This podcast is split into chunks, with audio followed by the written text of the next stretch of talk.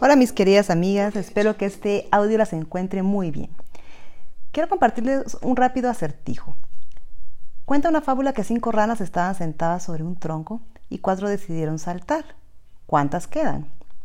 Es posible que pienses que la respuesta es una, pero realmente la respuesta es cinco. ¿Por qué? Porque existe una diferencia entre decidir y hacer. La diferencia es tomar acción. Si realmente quieres avanzar hacia tus sueños y evitar el próximo año estar exactamente en la misma situación, en las mismas condiciones que hoy, es indispensable que te plantees metas. ¿Cómo quieres terminar tu año? ¿Qué quieres haber logrado? El primer paso para tomar acción es plantearte metas. Pero la clave es tener claridad de lo que quieres. Mark Twain decía algo. Él decía, yo puedo enseñarle a cualquiera a lograr lo que sea en la vida, el problema es que no he logrado encontrar a alguien que sepa lo que quiere. es muy fácil sentirte confundida porque quieres lograr 10.000 cosas, pero mi recomendación es que te enfoques en 3 a 5 metas. Eso es más que suficiente para promover un cambio en tu vida. La cuestión es que generalmente las metas que nos trazamos suenan así. Bajar de peso, pasar más tiempo con mi familia, ahorrar, acercarme a Dios. Sin embargo, no son específicas. Y como dice John Maxwell, Metas vagas producen resultados vagos. Repito, metas vagas producen resultados vagos. Entonces, para que tus metas sean claras y precisas, deben incluir dos elementos. ¿Cuánto y para cuándo? Ok, ¿quieres perder peso? ¿Cuánto y para cuándo? ¿Quieres ahorrar? ¿Cuánto y para cuándo? ¿Quieres ejercitar? ¿Cuánto? ¿Para cuándo? Y más importante aún, escríbelas. Existe un poder especial en escribirlas.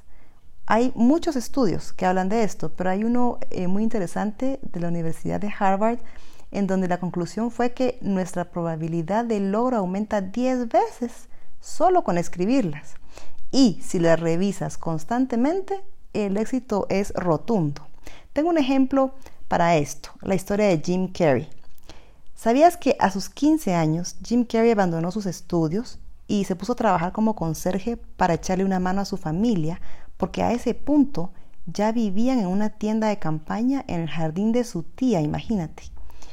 Él era un muchacho muy inconstante para muchas cosas, sin embargo siempre tuvo algo muy claro, su sueño de ser un actor y comediante. Mientras luchaba por conseguir un trabajo en Hollywood, Jim cuenta que hizo algo que marcó la diferencia en su vida. Él escribió su sueño.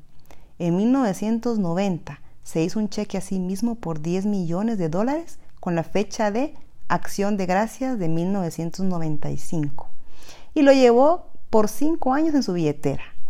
Cada vez que le abría su billetera para pagar algo, allí estaba el cheque. ¿Adivina qué? Para Acción de Gracias de 1995, Jim Carrey recibió su primer cheque de 20 millones de dólares por la película Dumb and Dumber. Ese cheque desvencijado y viejo lo colocó en el ataúd de su padre, quien falleció unos meses eh, más adelante, y lo hizo como un tributo al hombre que le enseñó a no perder de vista sus sueños. Aunque este sea un ejemplo de mm, éxito, fama y fortuna, para mí el resultado más importante de que no pierdas de vista tus sueños es este. Tú tienes un regalo que compartir con este mundo. Nadie tiene tu ADN y has sido plantada aquí para hacer una diferencia. Eres única, eres irrepetible y tu llamado te está llamando hoy. Tú decides si quieres compartir tu luz con nosotros. Si me preguntas a mí, yo te digo, anímate a encontrar tu camino. Te mando todo mi cariño y hasta la próxima.